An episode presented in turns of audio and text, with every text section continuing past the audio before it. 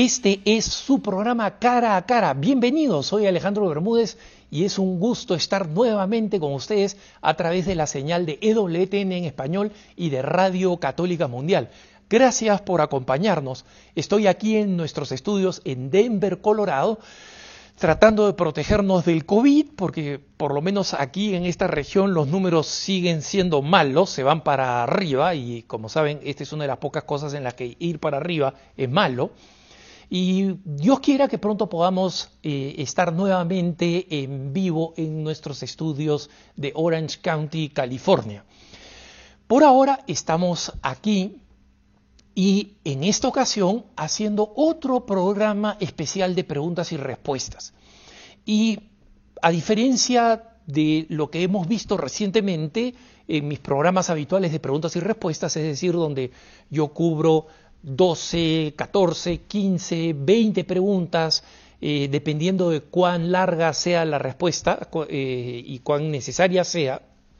En este caso, otra vez hemos recibido un grupo muy importante de preguntas que eh, en vez de irlas respondiendo una por una porque están muy conectadas, prefiero hacer una explicación que de alguna manera ilumine mejor algunas de las situaciones por las que nosotros estamos eh, viviendo y por las situaciones por las que estamos pasando. El primer tema de eh, este programa, que eh, va a tener dos temas, el primero es el caso del padre José Kentenich y de la fundación de Schoenstatt. Yo lo primero que quiero decir, hermanos, es que tengo un respeto y un amor enorme por Schoenstatt, por la familia espiritual de Schoenstatt y por los frutos espirituales que produjo el padre José de Kentenich.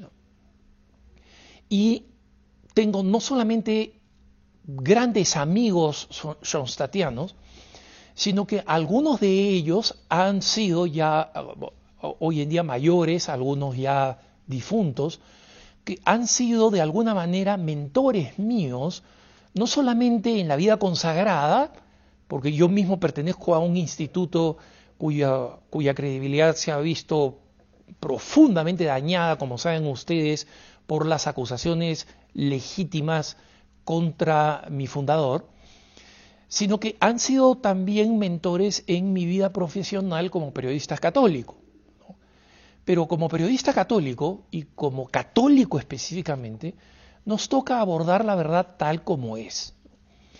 El movimiento de Schoenstatt, con este fuerte acento mariano y evangelizador, fue inspirado por el padre José Kentenich, ¿no? Y el, padre Kentenich se encontraba ya camino, digamos, a la beatificación, algo que muchos esperaban, incluyéndome, no solamente los hermanos de la familia de Schoenstatt, cuando la historiadora alemana Alexander von Treufenbach, una, una historiadora católica muy importante, eh, de pronto, eh, este año, encontró un documento en los archivos del Santo Oficio, es decir, de la Congregación para la Doctrina de la Fe, escrito en latín, en una letra muy abigarrada, ¿no? o sea que necesitaba mucha, mucha paciencia, no solamente para leer el latín, sino para también leer esas notas escritas a mano, de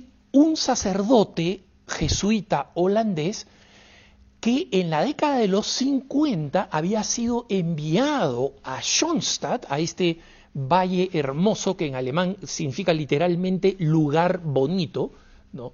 donde el padre Kentenich ya desarrollaba este apostolado y como parte de la familia schoenstattiana dirigía a un grupo de religiosas.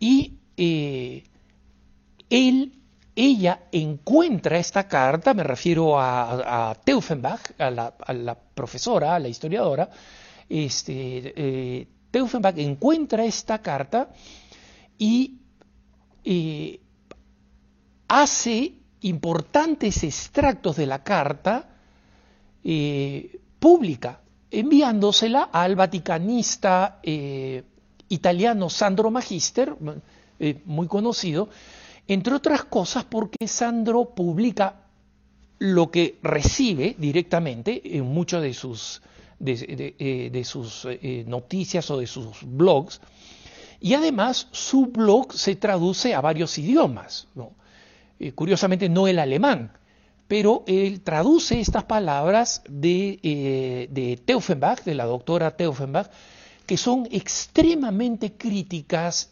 de el padre Kentenich. Y se refieren a muchos eh, eh, abusos de conciencia y actos que difícilmente no serían calificados como abuso sexual también. ¿no? Pocos, no son abundantes, no es un depredador, no es un, no es un Marcial Maciel, o muchos otros eh, fundadores que paradójicamente, no sé qué ha pasado, en el siglo XXI han tenido todos, en el siglo XX, perdón, han, cojeado todos del, mismo pie, ¿no?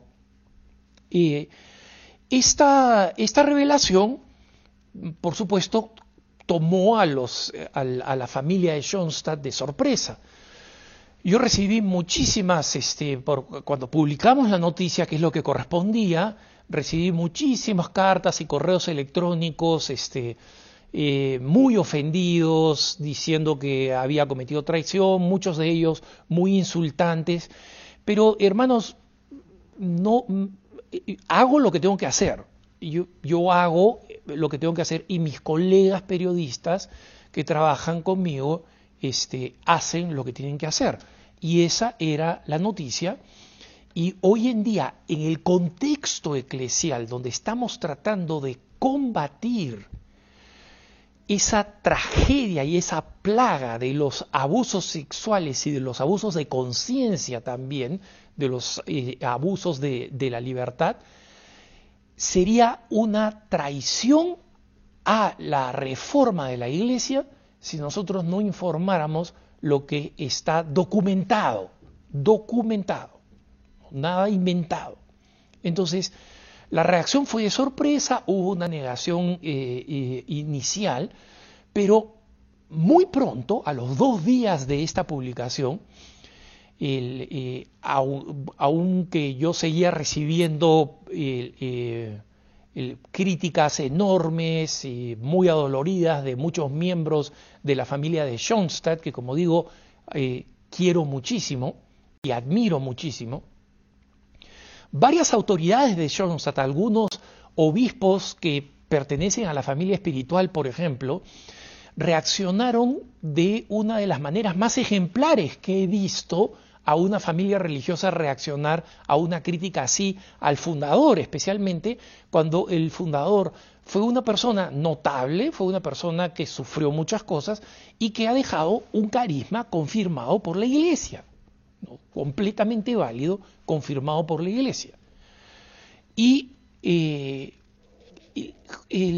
esto eh, eh, lo puedo decir por experiencia que es doloroso, porque cada vez que yo hago un comentario que otros católicos discrepan, especialmente los católicos más de la teología de la liberación, etc., eh, siempre me dicen o me suelen escribir, oye, tu, tu fundador fue un violador, ¿no?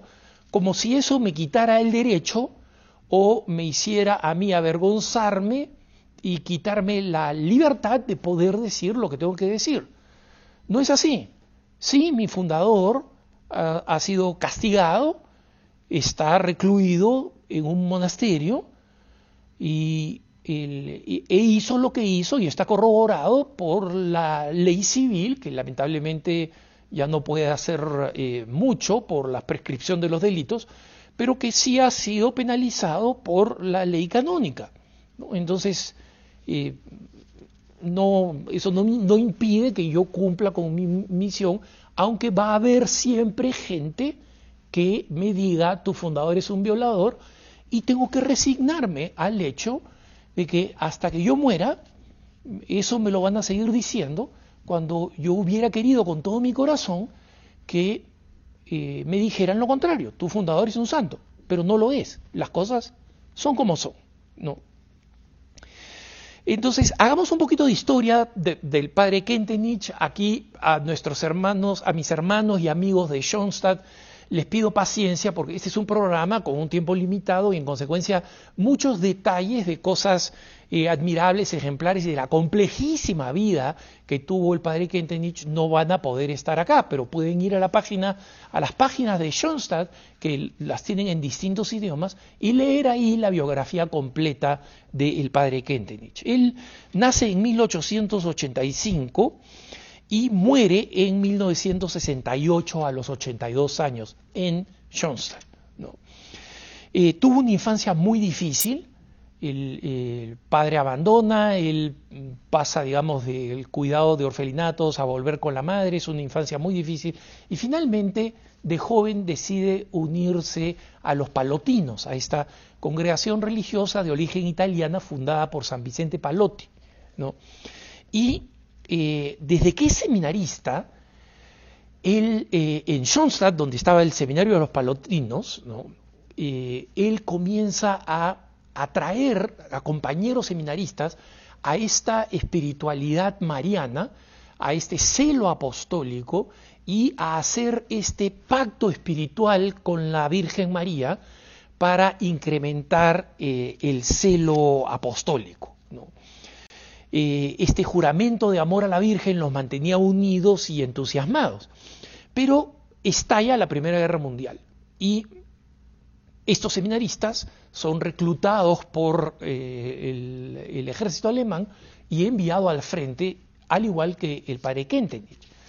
Lo curioso es que esto es providencial porque este, este, esta espiritualidad mariana de pacto de amor a la Virgen se difunde entre los soldados eh, que estaban con los seminaristas en las distintas partes del frente de esta guerra que Alemania terminaría perdiendo, la Primera Guerra Mundial, y por la que pasaría luego a una tremenda crisis hasta que llega el gobierno de Hitler. El padre Kentenich, que ya comenzaba a hacer un apostolado muy fecundo, ¿no? Eh, especialmente eh, alentando a los sacerdotes y que ya había comenzado a crear una familia espiritual, muchas mujeres piadosas comienzan a girar en torno a este concepto de familia espiritual que recién estaba, digamos, en evolución, ¿no? Y el, eh, porque tenía este gran perfil católico, ya a pesar de que era relativamente joven, ¿no? Pero tenía este perfil católico porque, eh, digamos, en, un momento hacia finales de la, eh, de la, Segunda Guerra Mundial, se decía en Alemania que uno de cada tres sacerdotes en Alemania había pasado por un retiro del padre Kentenich o había estado asociado a algunas de las prácticas y recomendaciones espirituales del padre Kentenich. Entonces, obviamente, volviendo a la, eh, a la eh, Segunda Guerra Mundial, lo, toman, le piden que juramente a favor de Hitler, él se opone al nazismo y es, capturado y luego es enviado al campo de concentración de Dachau. Eh, eh, el padre Kentenich es un sobreviviente de un campo de concentración, de uno de los, de los eh, peores. ¿no? Y el, cuando el padre Kentenich sale al final de la guerra, y finalmente liberado al final de la guerra en el 45, él ya se vuelve a reunir con toda esta, esta, comunidad, especialmente esta comunidad de mujeres consagradas, de familias, que habían sobrevivido a la guerra y que estaban ahora deseosas de retomar. estas comunidades ya existían desde 1920. ¿no? Entonces, eh, y finalmente, el, padre, el, que, ya había fundado en 1926 la, la primera, eh, el primero de los seis institutos seculares que forman parte de la obra de Schoenstatt, que fueron las Hermanas de María de Schoenstatt, que era un instituto secular de vida consagrada. Eh, allí, eh, es con esta comunidad de, mujeres muy devotas que mm, prácticamente son religiosas, que viven como religiosas, como monjitas, digamos así, para decirlo en sencillo, es donde más tarde van a comenzar los problemas alrededor de los años 50. Eh, los detalles de los problemas no fueron conocidos, no han sido conocidos hasta, mm, hasta recientemente. ¿no?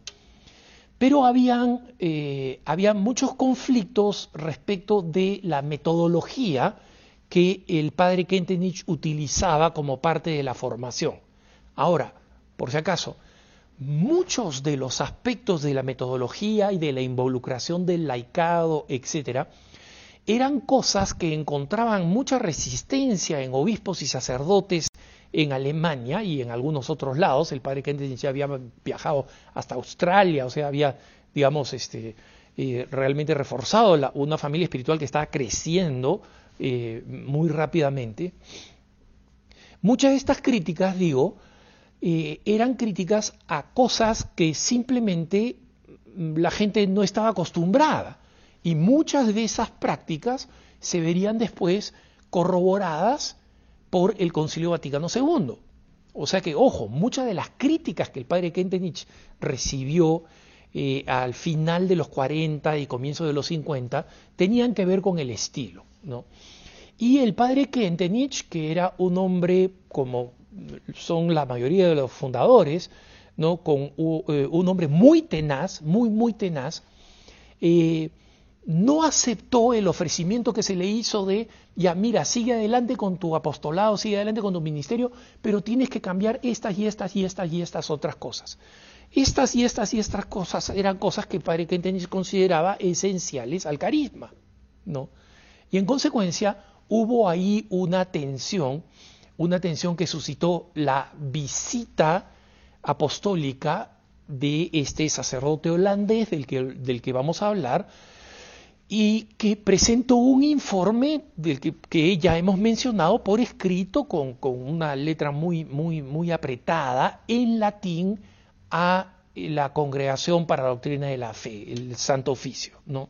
Entre 1947 y 1952 el padre Kentenich viaja por muchos lugares del mundo, incluyendo Australia. Y recuerden que en esa manera para llegar a Australia había que rebotar por, cinco ciudades, ¿no? por, la habilidad para, para viajar. ¿no?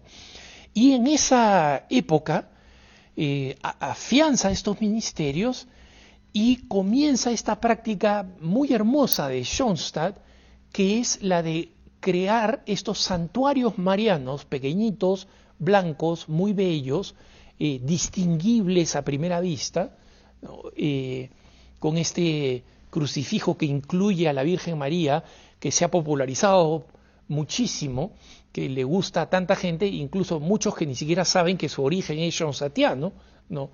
Este, estos distintos santuarios en el, en el, mundo, que son un punto de referencia eh, físico para los miembros de la familia espiritual de Schoenstatt y también para los amigos, ¿no? para los que practican eh, una devoción mariana y se sienten inspirados y edificados por esto. ¿no? Eh, pero los problemas de la iglesia comienzan, como digo, con esta defensa del padre Kentenich de sus prácticas. ¿no?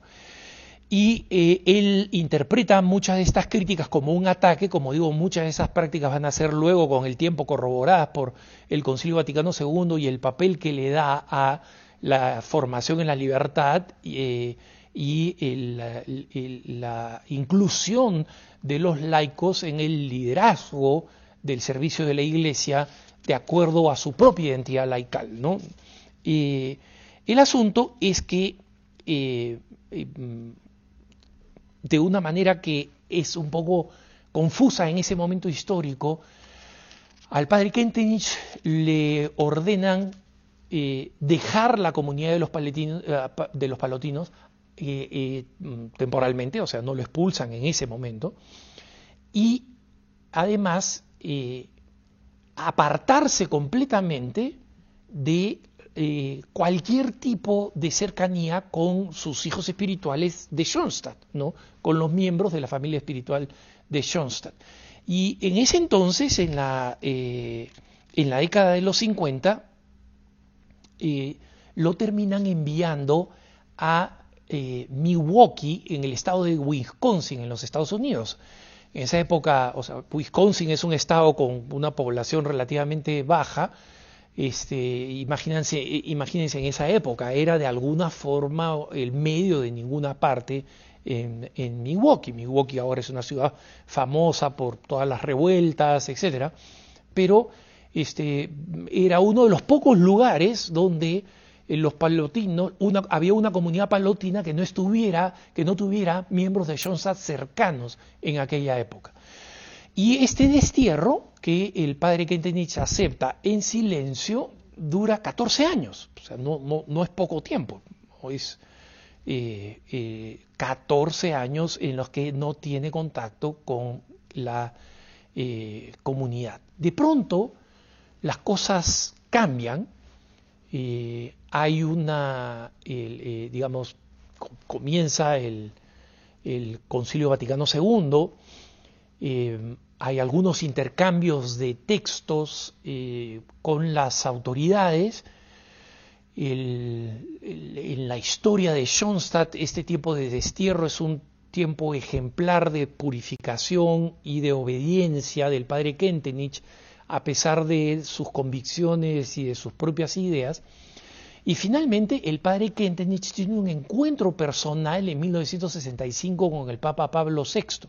El Papa Pablo VI levanta todas las penalidades que tenía encima el padre Kentenich.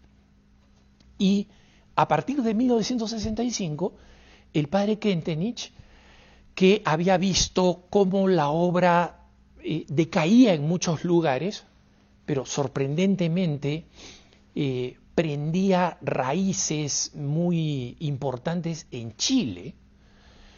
Eh, regresa, puede, puede regresar a, su apostolado ¿no? en 1965. Y Aquí yo no quiero ser un mal historiador de la historia de Schoenstatt, de la cual ni remotamente soy un experto, pero mm, algunos amigos eh, chilenos, que son eh, autoridades importantes vinculadas a, a Schoenstatt, eh, dicen que Chile perfectamente podría ser considerada como la refundación o la segunda fundación desde el punto de vista geográfico de la experiencia de Schoenstatt, porque la desaparición del padre Kentenich en eh, Milwaukee eh, tuvo un efecto muy negativo en una Alemania de la posguerra que estaba cambiando muy violentamente. Esto, por supuesto, este perdón no va a durar mucho porque en 1968, o sea, apenas tres años después, el padre Kentenich eh, tiene solamente tres años para reconectarse con su obra, fallece, ¿no? y ese, eh, eh, este fallecimiento permite, deja a los palotinos, ¿no? se muere como un sacerdote de la familia espiritual, pero en una diócesis alemana, y esto hace que comience el proceso de beatificación que se esperaba que en este año fuera eh, oficialmente aceptado y procesado en Roma, eh, camino a la beatificación. Pero ¿dónde comienzan los problemas?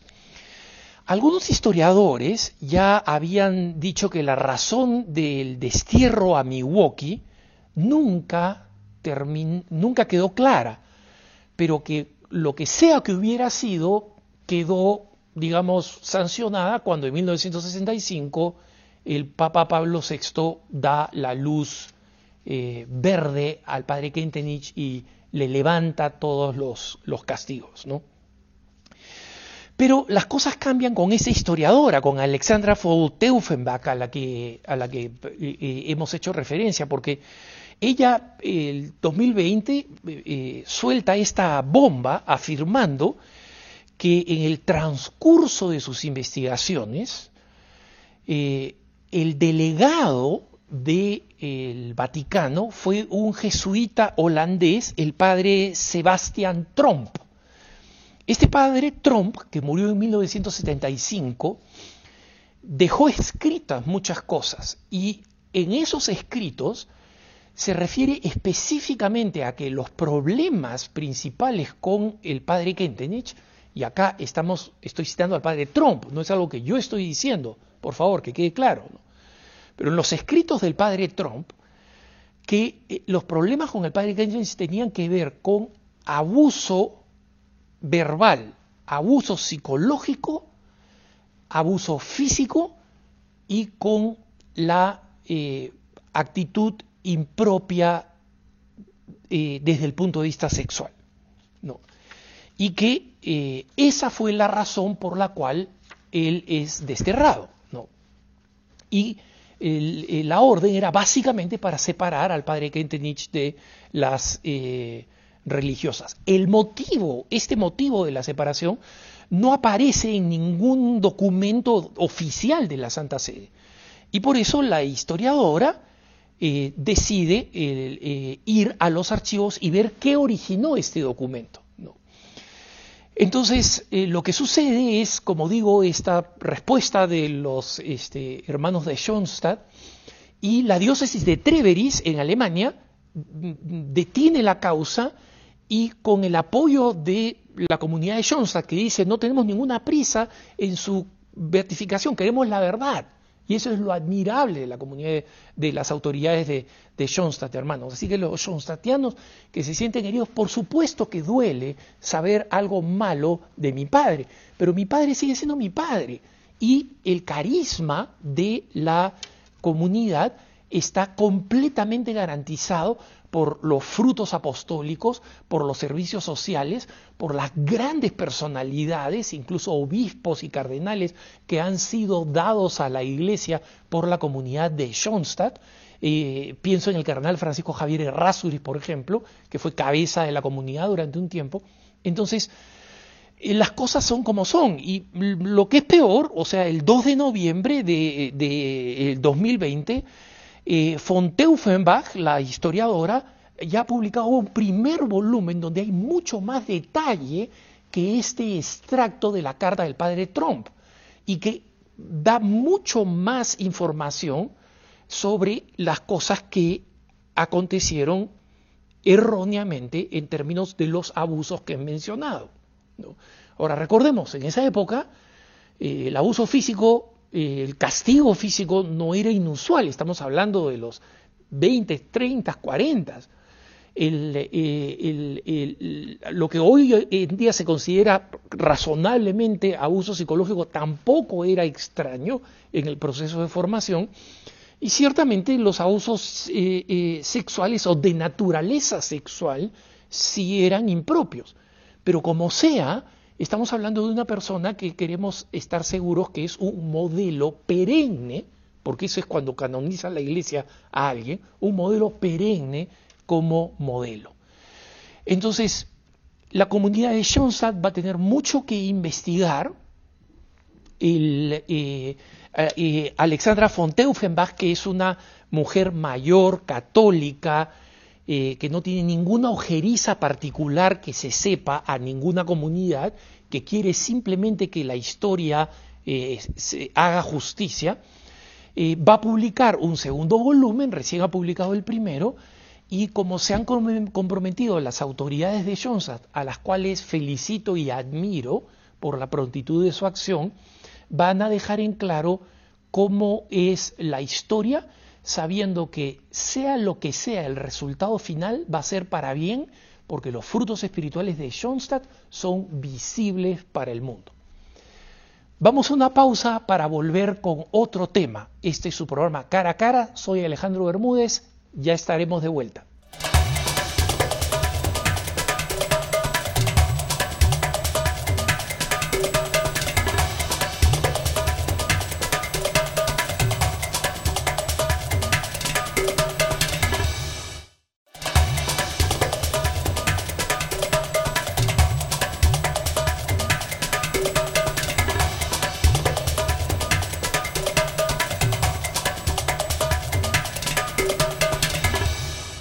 Alejandro Bermúdez y estamos de vuelta en su programa Cara a Cara por EWTN en español y Radio Católica Mundial.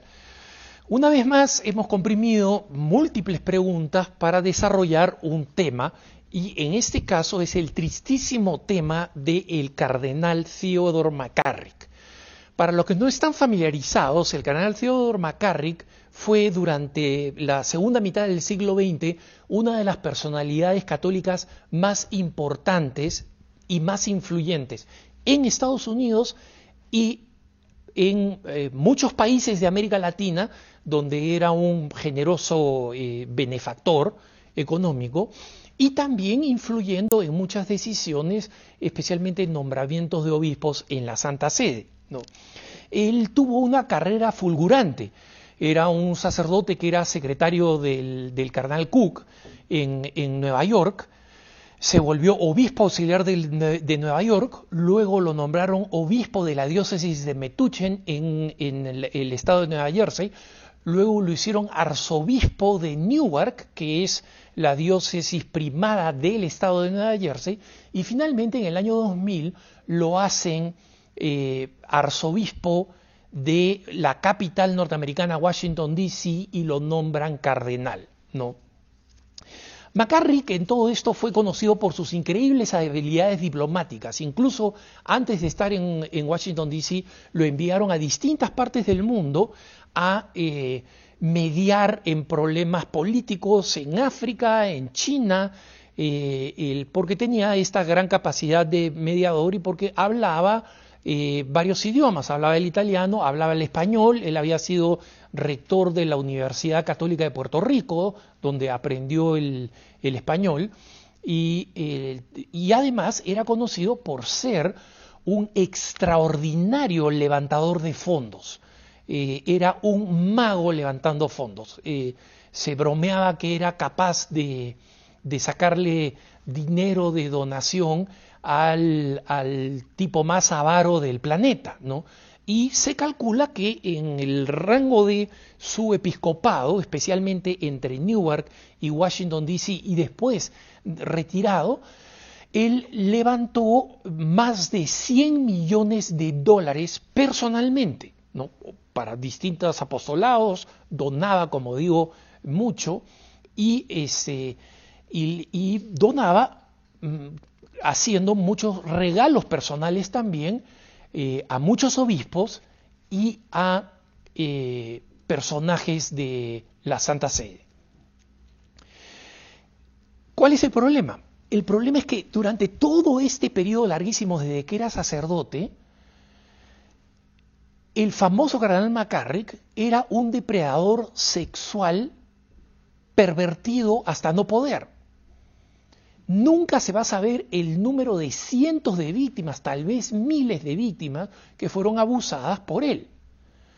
Y fueron abusos que comenzaron con niños a los cuales él, eh, atraía visitando a las familias y convirtiéndose pues en el, en el Uncle Ted, ¿no? Theodore McCarry, que era el tío Ted, eh, y luego siguió abusando en las distintas diócesis, llevándose a seminaristas jóvenes y utilizando su autoridad para eh, siempre alquilar cuartos en los que habían una sola cama y obligarlos a, pasar la noche en la cama con él y que pasara lo que pasara.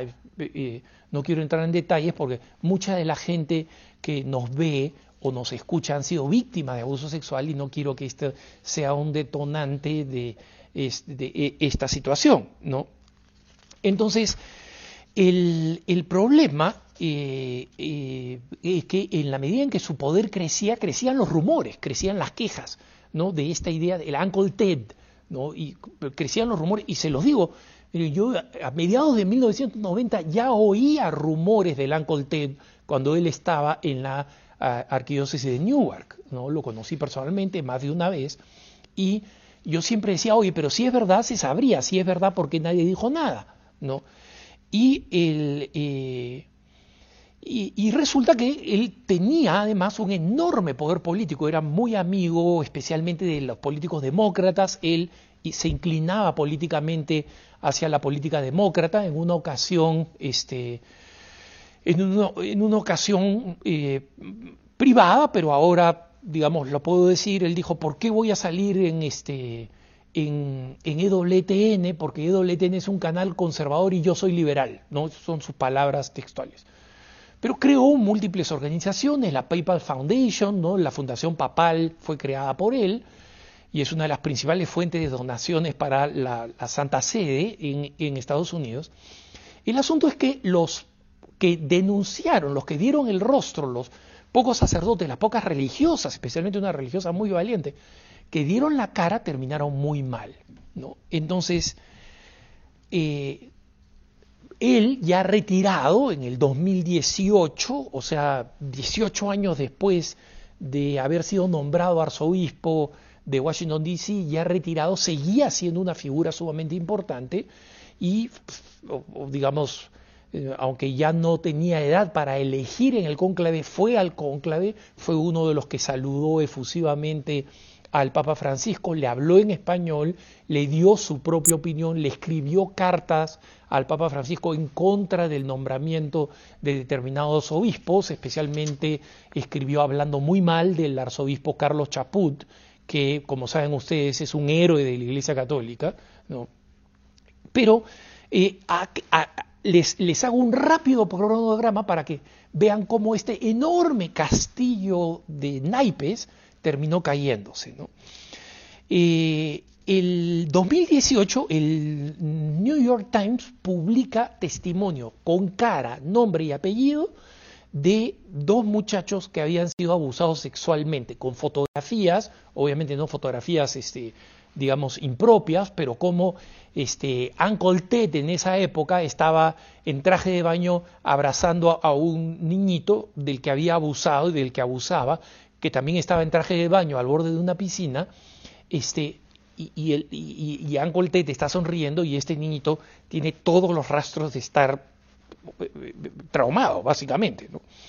Entonces, el 20 de junio del 2018, la Arquidiócesis de Nueva York, o sea, el 2018 comienza la caída, la Arquidiócesis de Nueva York anuncia que las acusaciones contra McCarrick son absolutamente creíbles. 2018 encuentra que son creíbles acusaciones que tienen 30 años, ¿no? Este, y presenta acusaciones adicionales que son a prueba de balas. El 28 de julio, McCarrick presenta y el Papa acepta la renuncia al colegio cardenalicio, en, en consecuencia deja de ser cardenal. Eh, el 16 de agosto, seguimos en el 2018, la conferencia de los Estados Unidos le pide al Vaticano que investigue al cardenal McCarrick porque cientos de denuncias, como se va a ver al final en el documento publicado recientemente de 440 páginas por el Vaticano, para que se vean cientos de documentos que se encontrarán en archivos de distintas congregaciones.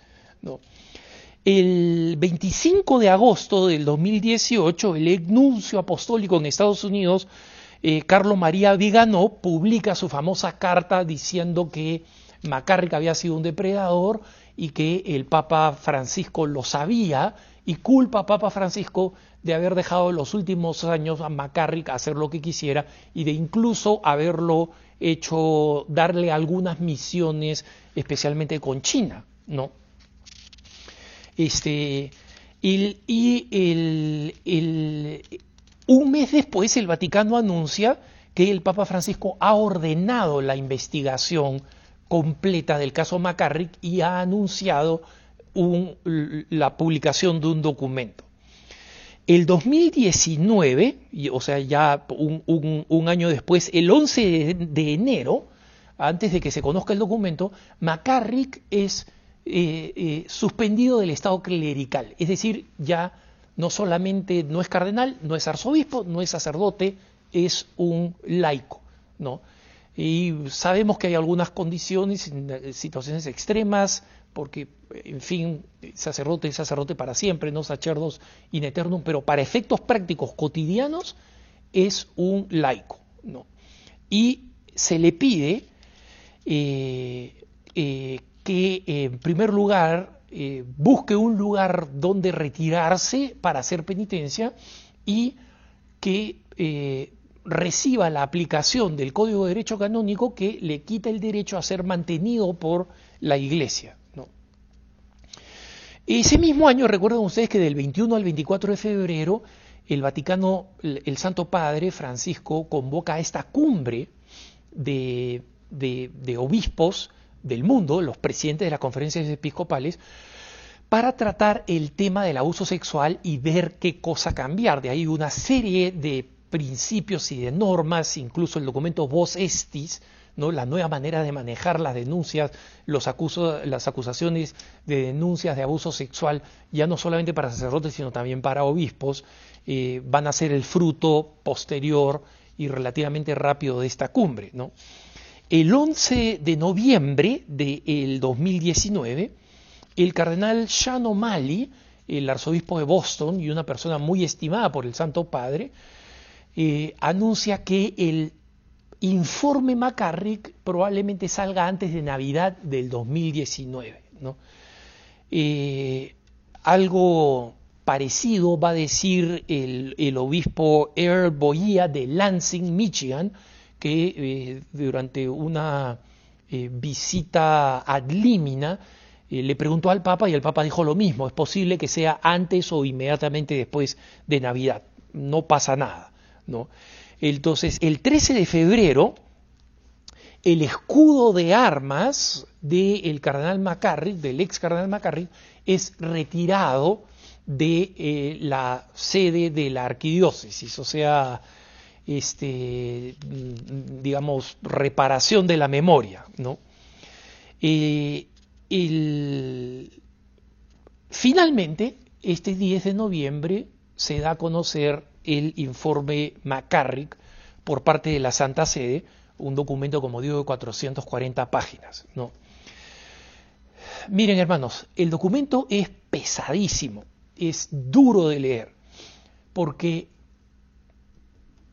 para justificar el tiempo que se ha tomado, o porque tomó mucho tiempo, tiene páginas de páginas de páginas de testimonios, de escritos, de religiosas, tiene una cantidad enorme de cartas anónimas que decían y que habían avisado a la Santa Sede y que en consecuencia en la Santa Sede, en el curso del pontificado que va desde San Juan Pablo II hasta el mismo Papa Francisco, habían testimonios tras testimonios tras testimonios, y ojo, aquí no necesariamente culpamos directamente a los pontífices, o sí, ¿no? Eso, eh, opinión de cada uno pero sí a la cantidad de funcionarios, y aunque el documento no lo menciona, eh, hubo una investigación muy importante por el Washington Post que eh, vio cuánto dinero del fondo de McCarrick había sido dirigido a autoridades del Vaticano, cardenales, eh, los fondos del Papa, que por si acaso o sea, las donaciones a los fondos del Papa no son cheques hechos al Papa, o sea, el Papa, el 99% de las ocasiones no se entera de estas donaciones, ¿no? pero eran donaciones que es muy difícil decir que no eran estratégicas, ¿no? pero esa, esa parte del dinero no se menciona. Lo que sí se menciona es una larga lista de personajes importantes, cardenales, secretarios, funcionarios, políticos, que una y otra vez fueron informados y que no hicieron nada al respecto. Y, el, eh, y obviamente el, eh, cuando los amigos de, el, eh, del, de McCarrick en Newark lo proponen en la Congregación para los Obispos para que sea el nuevo arzobispo de Washington, D.C. y en consecuencia logre el sueño de recibir el cardenalato, eh, el informe dice que esta propuesta fue presentada a Monseñor eh, Chivich, ¿no? Eh, Stanislao Chivich, el secretario personal del Papa. Recordemos que estamos hablando de las cercanías del año 2000, o sea, eh, fecha del jubileo y donde San Juan Pablo II eh, ya se encontraba bastante decaído de salud. ¿no? Entonces, siguen llegando las acusaciones y en consecuencia la eh, congregación este, para los obispos decide frenar el nombramiento de McCarrick para la arquidiócesis de, eh, los, de Washington, D.C.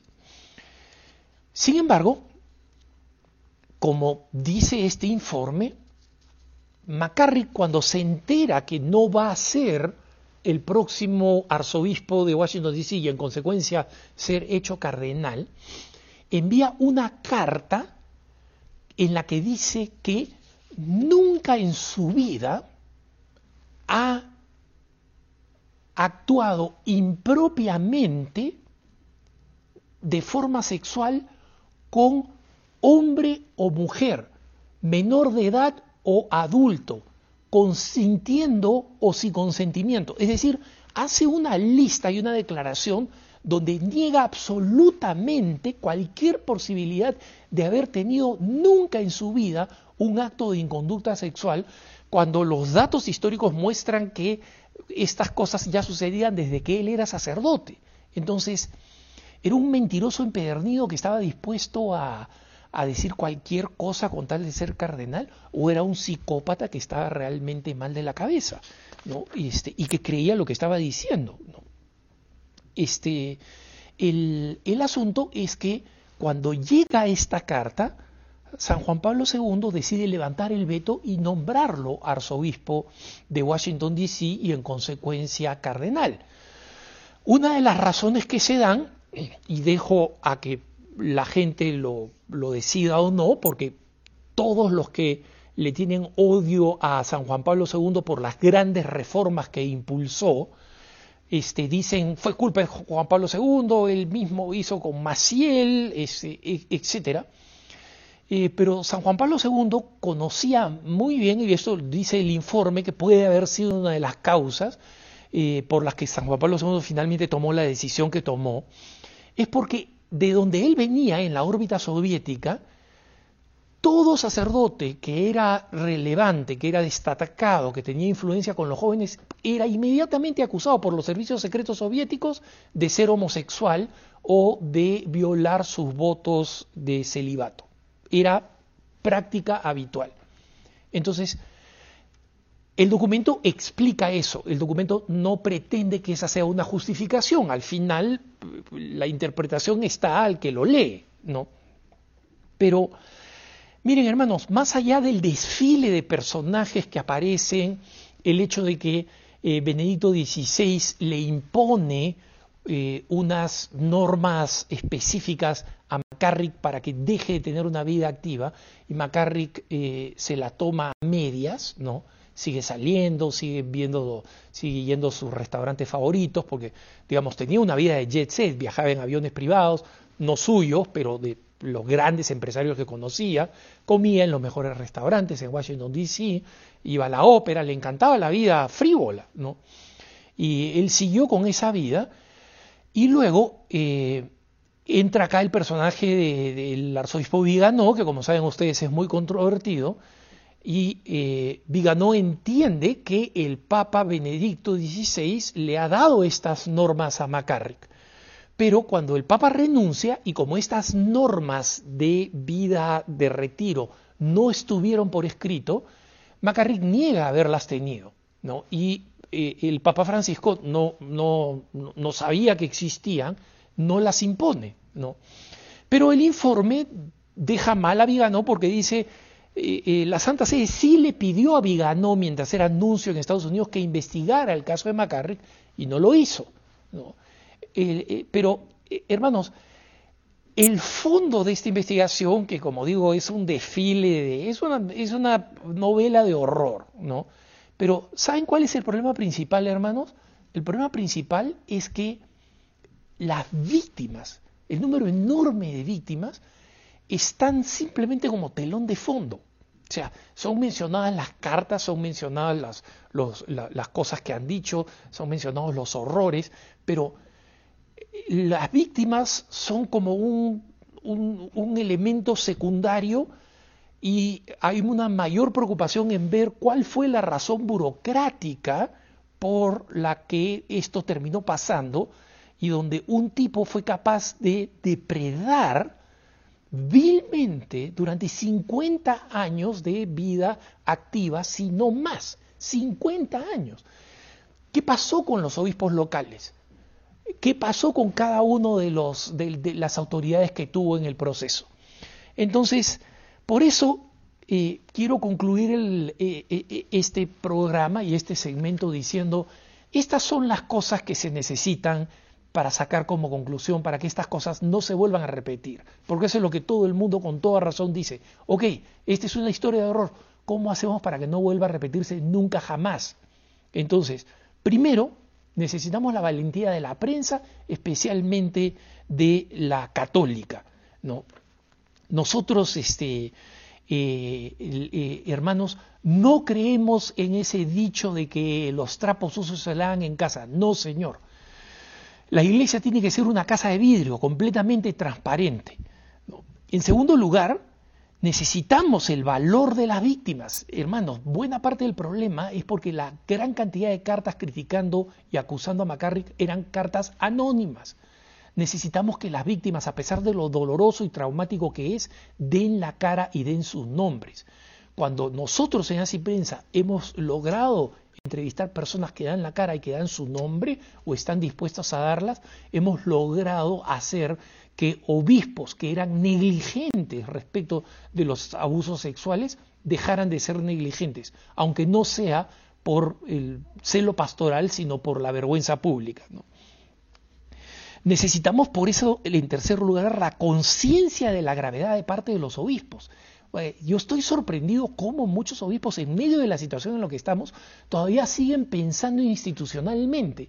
Ah, este curita hizo eso, ya, ok, a ver si lo mandamos para acá, este es un problema. Para ellos es un problema administrativo más como si fuera un problema, pues, de eh, contaduría o un problema de administración. No lo es, ese es un problema de escándalo, de gente que está asesinando espiritualmente.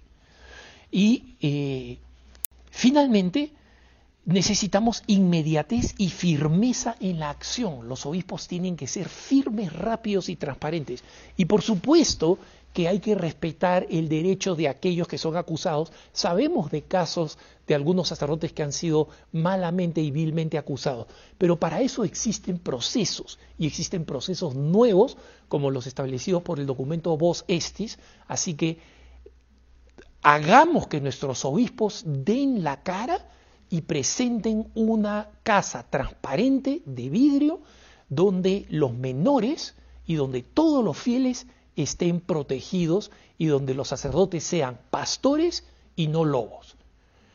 Gracias por habernos acompañado. Como siempre, nos pueden escribir a nuestro correo electrónico cara a cara arroba ewtn.com, cara a cara arroba ewtn.com. Soy Alejandro Bermúdez Quédense en la señal de EWTN y de Radio Católica Mundial. Recen por mí, por favor, y conmigo hasta el próximo programa.